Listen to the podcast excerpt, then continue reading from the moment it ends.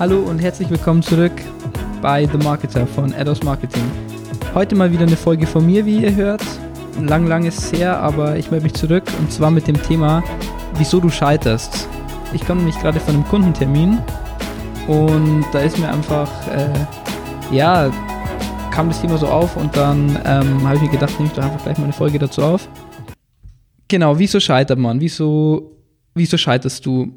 Wir haben immer so die Erfahrung im Marketing, dass äh, die Leute sofort Ergebnisse erwarten. Also so, man schaltet die Anzeigen und sofort, bam, sollen Ergebnisse da sein. Aber sind die Ergebnisse dann nicht da, dann wird oftmals abgebrochen. Das heißt, man, die Leute oder unsere Kunden auch haben oft, stehen oftmals vor dem Problem, okay, wie lange soll ich das machen?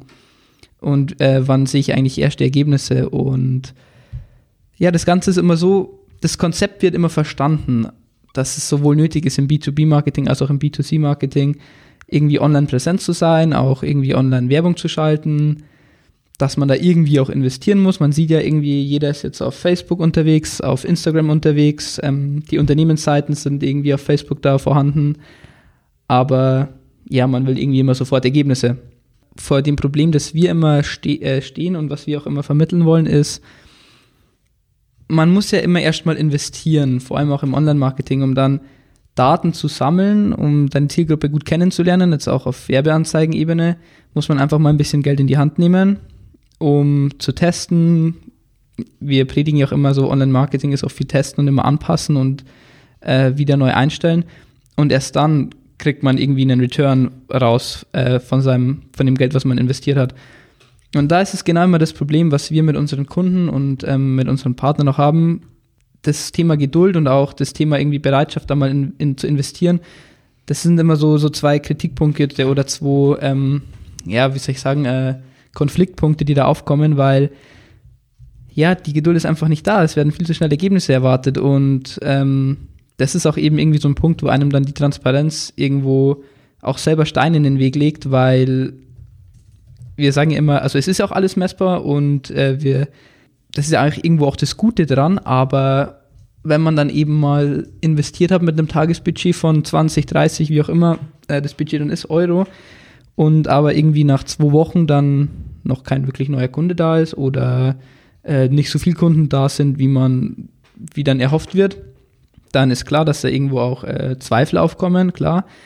Aber das ist ja dann auch widersprüchlich in unseren Augen, denn es heißt dann immer, ja, wir, wir wollen was machen, so, ja, hier nehmt es in die Hand und so und äh, kümmert euch drum, aber auf der anderen Seite nach zwei Wochen und es sind noch keine Ergebnisse da und ich bin noch nicht reich und äh, ich bin noch nicht irgendwie in meiner Branche das Top-Unternehmen. Ich will das Ganze abbrechen, ich will nicht mehr. Und das macht irgendwie keinen Sinn, weil was klappt schon auf zwei Wochen? So, so ist es ja irgendwo auch nie im Leben. Deshalb äh, nehmen wir dann auch immer so als Gegenbeispiel, wie ist es denn wenn du jetzt Printmedien hast, wenn du irgendwie eine Stellenausschreibung in der, in der Zeitung schaltest, kannst du das da irgendwie messbar machen oder kannst du mir da irgendwie sagen, hey, wie gut hat das funktioniert? So, dann heißt es meistens, ja, ja, es wird schon geklappt haben, so, ja, es ist, ähm, haben wir halt mal gemacht und wird schon funktioniert haben, aber da denkt auch keiner irgendwie skeptisch oder so und sagt, ja, oder hinterfragt mal, so wie man es jetzt irgendwie beim, beim Online-Marketing immer macht. Da stellen wir uns dann immer die Frage, oder was wir dann auch immer anbringen, ist, What is the cost of not moving forward? Also was kostet es euch denn eigentlich, wenn ihr euch nicht nach vorne bewegt? So, wir kennen es äh, vielleicht ein, zwei prominente Beispiele.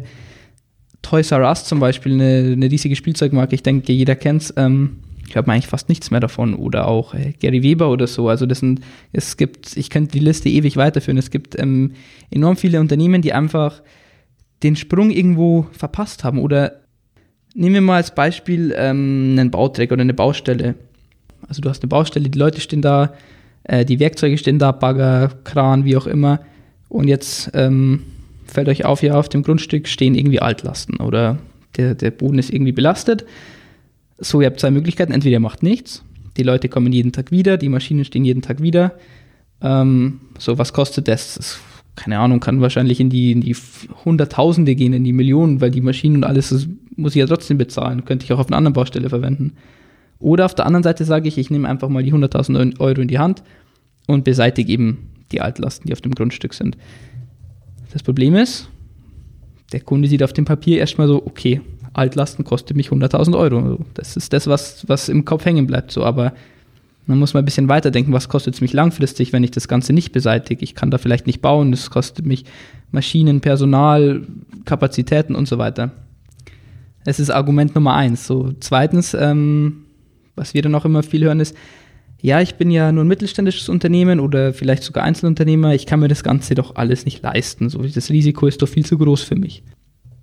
Aber das Risiko ist ja nicht nur für dich groß. Also auch große Firmen haben dasselbe Risiko. Wenn wir uns zum Beispiel mal die Marke Vans anschauen, vor fünf, sechs Jahren, jeder lief mit Vans an, an den Füßen herum, so, ähm, ja, jeder zweite Jugendliche hatte Vans zu Hause. Dann hat man irgendwie nichts mehr gehört von der Marke. So, es kamen andere Sachen und äh, Vans war irgendwie weg. Und jetzt auf einmal, letztes Jahr, letzten Sommer, überall wieder Vans. Und ich habe mich so gefragt, hey, wie, wie kann das sein? Also, wo kommt das? Und dann halt mal ein bisschen recherchiert und dann siehe da, Vans hat auch irgendwie den Großteil seines Werbebudgets einfach auf ähm, ja, Anzeigen oder Online-Anzeigen auf Instagram oder auch äh, YouTube teilweise, wo man, wo halt auch für die Marke sehr sinnvoll ist, weil es sehr bildlastige Plattformen sind, wo man eben auch gut die Message transportieren kann. Klar hätte auch alles nicht funktionieren können, aber wenn sie es nicht gemacht hätten, dann, dann, hätte, dann hätte immer noch niemand Vans. Aber sie haben es gemacht, sie hatten das Risiko, es hat funktioniert so, jetzt sind sie wieder da. Das gleiche mit der Plattform Wish. Ähm, ich weiß nicht, wer von, von euch sie kennt. Wish ist eine äh, große Online-Handelsplattform und ist mit Amazon, eBay eine der ja, Top-Player eigentlich im Online-Versand. Stecken über 90 Prozent ihres Werbebudgets in Online-Werbung. Sieht man viel auf YouTube, wenn man sich ein Video ansieht, oftmals, oder auf Instagram. Die, einzigen, die einzige Offline-Werbung, die ich von Wish kenne, ist, dass sie, ähm, glaube ich, Shirts Sponsor sind von einem oh, Basketball-Team, glaube ich. Also die stecken eigentlich fast 100% ihres Werbebudgets in Online-Werbung. Und da äh, kommt noch zusätzlich der Punkt dann dazu, im, im B2B-Marketing ist das Ganze ja noch viel gefährlicher, weil äh, stellt euch mal vor, ich verkaufe jetzt Shirts oder Schuhe.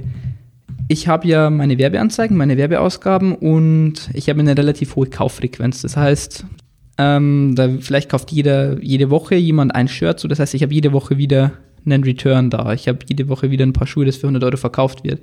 So, jetzt gehen wir aber mal in den B weg vom B2C-Bereich in den B2B-Bereich, wenn ich zum Beispiel jetzt irgendwie Berater bin oder ähm, ja irgendwie im, im, im Projektgeschäft tätig bin, bis ich da mal einen Kunden akquiriere oder überhaupt irgendwie einen Auftrag bekomme, dauert das Ganze viel länger. Die Auftragsfrequenz ist viel geringer Dafür ist natürlich das Auftragsvolumen, also pro Auftrag, die, ähm, das Einkommen dann oder, oder der, die Bezahlung für dich dann auch um einiges höher. Das heißt, man muss dann natürlich auch wieder viel mehr vorschießen. Man kann jetzt dann nicht einfach sagen, wie bei einem Online-Versand, ähm, ich nehme 1000, 5000 Euro Werbebudget in die Hand oder so und ich sehe schon Ergebnisse, sondern da kann es halt auch mal sein, dass ich vielleicht irgendwie noch mehr, vor allem bei großen Firmen, dann irgendwie noch mehr Budget reinstecken muss, bis dann bei einem Berater zum Beispiel, ich gebe erstmal 4000 Euro Werbebudget aus, bis ich dann ja langfristig Berater von irgendwie einem Unternehmen oder einer Top-Management-Ebene äh, bin, die mir dann irgendwie, keine Ahnung, Auftragsvolumen über 50, 60.000 Euro aufwärts bringt. Und deswegen sagen wir immer, eigentlich hat man es im B2B als große Firma eigentlich fast noch schwieriger oder ist fast noch risikobehafteter, weil man erst nach einem höheren Budget überhaupt einen Return wieder erzielen kann. Und da kommen wir eben auch schon zum, zum letzten Punkt. Und zwar, dass der Fokus immer viel zu sehr auf den ersten Umsatz ähm, geht. Also ich habe gerade gesagt, man wird vielleicht langfristiger Berater irgendwie von einer großen Management-Ebene oder von einem, von einem großen Unternehmen. Dann darf man dann irgendwie vielleicht nicht immer erst nur den ersten Auftrag sehen, sondern auch, welche Beziehung kann ich mir dahinter aufbauen. Wenn ich jetzt zum Beispiel nochmal das Beispiel von einem Onlinehandel hernehme, wo man dann als ja, Händler für 20 Euro, 20 Euro für einen Kunden ausgibt, also für die Akquise von dem Kunden ausgibt, umgerechnet, der dann zwar, aber, äh, zwar nur für 20 Euro kauft, dann bin ich vielleicht Break-Even oder ich, er kostet mich sogar noch was, aber ich habe vielleicht einen neuen Stammkunden dazu gewonnen, weil wir wissen es alle, bis man einmal auf einer Shopping-Plattform registriert, dann bestellt man da immer wieder, weil dann spart man sich das Registrieren für die anderen so ungefähr. Das heißt, der Kunde kauft immer wieder bei mir. Also es geht nicht darum, wie viel gibt der Kunde das erste Mal bei mir aus, sondern wie viel gibt der Kunde insgesamt bei mir aus. Und das muss man sehen, genauso wie bei einem Fitnessstudio. Ich akquiriere vielleicht einen Kunden für 50 Euro, im ersten Monat zahlt er mir 20, denke ich mir, hm, bin ich 30 Euro im Minus, aber im Endeffekt weiß ich, der Kunde hat ein Jahresabo abgeschlossen, das mir insgesamt 240 Euro bringt. Das heißt, man muss immer ähm, hinter den, den, die erste Zahl schauen und sagen, okay, was bringt es mir eigentlich langfristig? Ja, das ist immer äh, so ein Punkt, wo man dann auch einfach seine Kennzahlen kennen muss. Äh, man muss wissen, okay, ähm, wie oft kauft der Kunde bei mir? Ist es jetzt ein Stammkunde geworden? Vor allem jetzt, ähm, wenn ich nicht irgendwie auf Abo-Basis ein Angebot habe, sondern jetzt irgendwie zum Beispiel im Onlinehandel oder so, äh, wo ich sage, okay, ich muss einfach schauen, okay, wie oft kauft die Person bei mir? Und dann muss man eben die Kennzahlen dann im Blick haben. Ja, äh, das war es eigentlich auch schon dazu, zu dem Thema. Heute mal eine etwas kürzere Folge. Ja, nochmal zusammengefasst, wieso scheitern wir? Ganz einfach, man gibt viel zu früh auf, man gibt viel zu schnell auf und oftmals mangelt es an Vertrauen oder ja, an Investitionsbereitschaft. Ist jetzt vielleicht irgendwie schon ein bisschen zu eng gegriffen, aber man muss einfach mal vertrauen, man muss ein bisschen ja auch irgendwo dran glauben, sondern nicht eher beim ersten Steinchen irgendwie das Handtuch schmeißen jeder, der von euch sich irgendwie selbstständig gemacht hat oder so, weiß, wovon ich rede.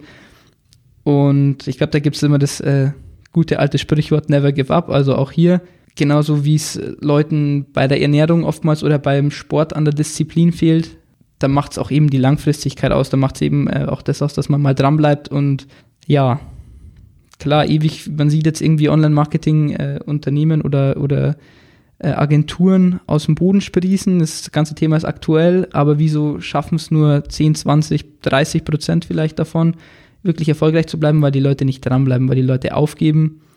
Und es ist wie überall im Leben so, man, man soll nicht sofort das Handtuch schmeißen. Und ja, das war eigentlich der Beipackzettel, den ich irgendwie noch mitgeben wollte. Ja, wie immer würden wir uns freuen über Kritiken, über ja, könnt uns gerne per Mail schreiben, einfach unter dem Podcast kommentieren, was euch gefallen hat, was euch nicht gefallen hat. Und ja, ansonsten würde ich sagen, hören wir uns wieder in der nächsten Folge und macht's gut.